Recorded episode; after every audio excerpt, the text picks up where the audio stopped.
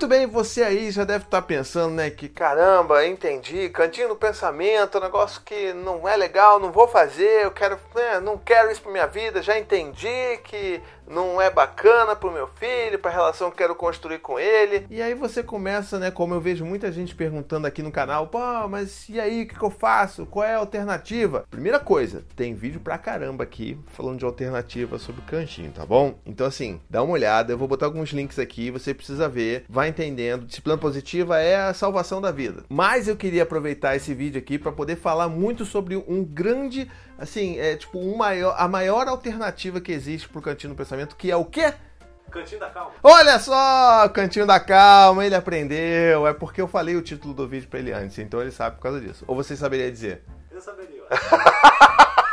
eu sabia que era cantinho. É o Cantinho da Calma, então a gente vai dedicar um vídeo inteiro para eu explicar. Tem um post lá no meu blog falando sobre isso também, então se você quiser, o link vai estar aqui na descrição mas vamos falar sobre o Cantina Calma em partes, entender por que, que ele é legal, quais são as vantagens dele, como é que a gente pode construir esse Cantinho da Calma e qual é a principal diferença dele pro Cantinho do Pensamento. Porque muita gente, por exemplo, acha que, ah, não, você só tá mudando o nome.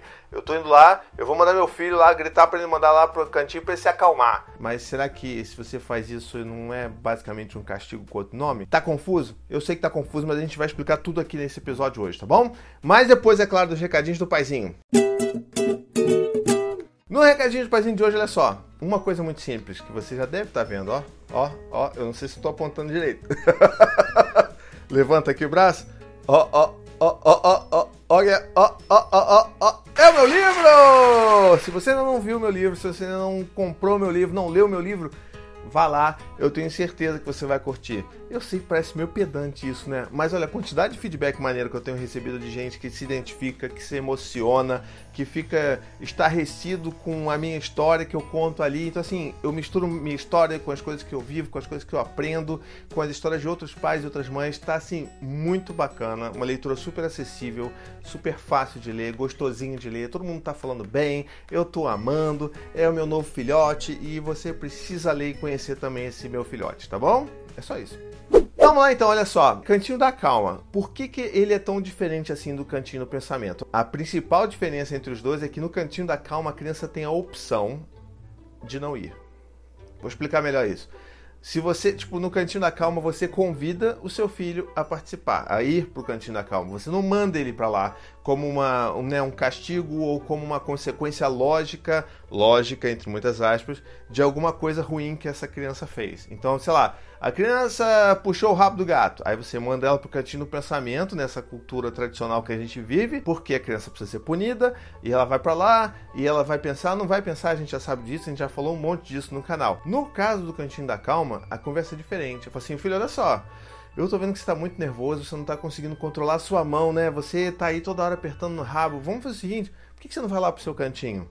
acho que lá você vai conseguir respirar, vai ser melhor para você, você vai se acalmar e vai conseguir pensar melhor, né? Que você sabe que você não pode puxar o rabo do gato, então vamos, vamos lá então? Vamos no cantinho da calma? E aí você oferece aquilo como uma opção para a criança se acalmar não é obrigatório, porque ela pode dizer não. E aí, o que você vai fazer com esse não, que vai determinar principalmente se você está castigando de verdade ou se você está realmente querendo ajudar o seu filho a se, a, né, a se acalmar. E aí, como é que a gente trabalha então se a criança diz não? Se a criança diz não, a gente vai falar assim: não, beleza, eu entendo, acho ok, mas ó, entende que você não pode puxar o rabo do gato de novo, tá legal?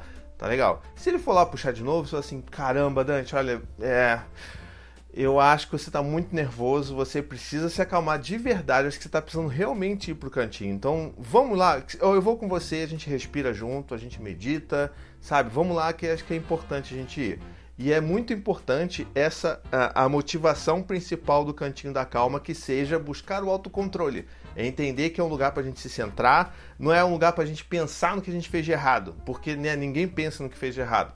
É um lugar para a gente ir, para a gente respirar, para a gente se acalmar, para depois a gente conversar e tentar trabalhar e aprender com o que aconteceu de errado ali. Entendeu a diferença? É bem grande, tá bom? E aí, como é que a gente pode, sei lá, fazer com que isso seja um lugar legal para a criança ir? É, existem algumas coisas. E a primeira delas é você convidar o seu filho para construir esse lugar. O lugar do cantinho da calma, ele não tem que ser tipo uma cadeira virada para parede. Ele não tem que ser tipo o topo da escada da sua casa, que a criança vai ficar sentada lá por X minutos, dependendo de X anos de vida que a criança tem. Você vai construir aquele lugar que tem que ser um lugar prazeroso, um lugar calmo, um lugar legal para a criança. Então, assim, aqui em casa, por exemplo, quando a gente construiu, o Dante e o Gael eles estavam numa fase meio Naruto. Pois é, eu sei. Eu não curto muito Naruto, não. As pessoas vão me odiar por isso. Mas a Anne curte, então eles fizeram lá e tal. Não, vamos ser de Naruto. Então o que, que a gente fez? A gente pegou um cantinho que fica ali entre a, a cama deles e, a, e o armáriozinho deles ali. Aí naquele cantinho ali a gente botou umas duas almofadinhas bonitinhas ali para eles, fofinhas. E aí a gente começou a colar um monte de quadrinho de imagem do Naruto ali. Enfim, a gente decorou e fez um lugar bonitinho. E foram eles que ajudaram a gente a decorar o negócio. Foram eles que ajudaram a gente a escolher qual era o melhor lugar. Então assim, é um lugar que precisa ser calmo e precisa ser construído junto com a criança. para ela faz, sentir que ela faz parte daquilo, tá?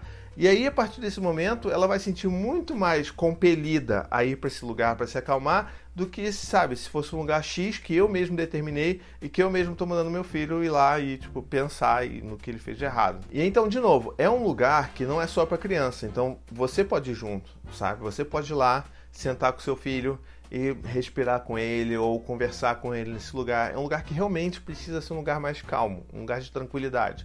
E às vezes, sei lá, tipo, eu já fiz isso algumas vezes aqui também. Eu tô muito nervoso e eu vou lá pro cantinho, Dante. E aí, tipo, eu ia ali, ficava um tempinho ali e voltava, ah, tô muito mais tranquilo. Porque é a maneira também boa de mostrar para eles que aquilo funciona com a gente também, né? E de mostrar que a gente também precisa desse momento. Então é legal a gente começar a usar isso e assim, com o passar do tempo, eles vão por conta própria. O Gael, por muitas vezes, ele subia, batendo o pé na escada, não sei o que, ia para lá. E às vezes eu falava pro Dante, Dante, vai lá porque eu acho que você tá muito nervoso. Ele ia, e aí quando ele, sei lá, quando ele sentia que tava pronto, né, que ele tava mais calmo, ele mesmo dizia. Então, tipo, não sou eu que, sei lá, o Dante tem 5 anos. Eu não vou falar pro Dante, Dante, olha só, você vai ficar no cantinho da calma por 5 minutos para você se acalmar. Não, isso aí já é castigo. Porque quem tem que dizer que está pronto para sair do cantinho da calma é a criança, não a gente. Quem sabe sobre a criança é a criança, não a gente, não é verdade? Então a gente fala, não, Dante, vai lá, você está muito nervoso, vai lá se acalmar, respira, faz a sua meditação e tudo mais. Ele senta lá e daqui a alguns minutos ele vai voltar e fala assim: Ó, oh, pai, tô mais tranquilo. Tá mesmo, filho? Não, tô sim. Aí ele desce, ok, vida normal, vida que segue, entendeu? Se é claro a coisa acontecer de novo, né? Um problema, às vezes até o mesmo problema, a gente vai falar assim: ih, Dante, olha, eu acho que aquela, aquele tempo acho que não foi suficiente. Eu acho que talvez você tenha que ir lá de novo para pensar. Para pensar, não. Aí, ó, ó, alerta aí do paizinho. eu acho que você vai ter que voltar lá para poder se acalmar, respirar mais um pouco. Eu acho que não, você não tá 100% né, calmo, não. E muitas das vezes eu também uso o próprio corpo deles para mostrar para eles que eles estão, sabe, num nível de funcionamento mais mais assim, frenético, digamos assim. Então, tipo, eu vou pegar a mão do Dante ou do Gael, vou botar a mão em cima do peito assim.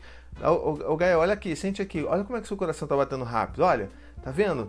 Você ainda está muito nervoso, você está muito agitado, então você precisa se acalmar para as coisas começarem a funcionar melhor. Olha como é que o seu braço está suado, olha, pega aqui, pega aqui.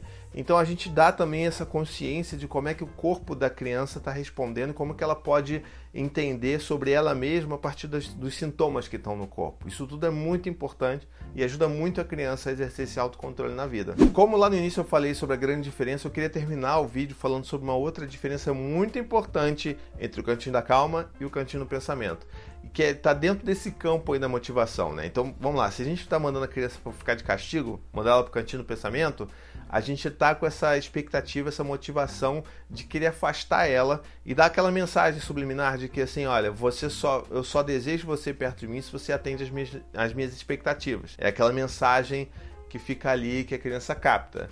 No cantinho da calma, essa, essa mensagem não existe, porque eu falo assim, Dante, olha só, você precisa de ajuda, você precisa se acalmar, vai lá, Vamos, você quer ir comigo? Eu vou com você. Então não existe essa coisa do afastamento, né? Você está querendo realmente ajudar. Porque a ideia da criança que passa por uma birra, que faz uma malcriação, é que ela está precisando de ajuda e não de correção. Ela não está precisando de cinta, nem de chinelo, entendeu? Ela precisa de uma ajuda para poder entender o que ela precisa fazer de melhor, como é que ela pode se controlar melhor. E é assim que a gente consegue passar essa mensagem quando a gente oferece o Cantinho da Calma e não o Cantinho do Pensamento. Bom, e você aí, você usa o Cantinho da Calma na sua casa? Deixa aqui nos comentários como é que funciona, como é que você construiu isso, como é que é o da sua casa. E se você ainda não usa e ainda está um pouco receoso, poxa, deixa aqui nos comentários o que está te deixando ainda encafifado de não poder usar esse negócio ainda, que é tão importante para a criança e para a família também. Muito bem, espero que você tenha gostado desse vídeo. Não esquece de curtir, comentar, compartilhar. Manda para as pessoas, principalmente aquelas pessoas que falam que cantinho do pensamento. Ah, mas o que, que eu vou fazer no lugar? Então, faça isso, tá bom? Um beijo, até a próxima e tchau, tchau. To the 25 senators who just voted against U.S. veterans and their families, you flip flopped, voted no on the Honoring Our Pact Act. You know it provides medical help to vets, makes amends to veteran families who lost children to recklessness. You voted yes just days ago. Why the flip flop? Don't put politics ahead of vets and their families. To everyone listening, contact your United States senators today. Demand they vote yes. Make the Honoring Our Pact Act law now. Paid for by SO.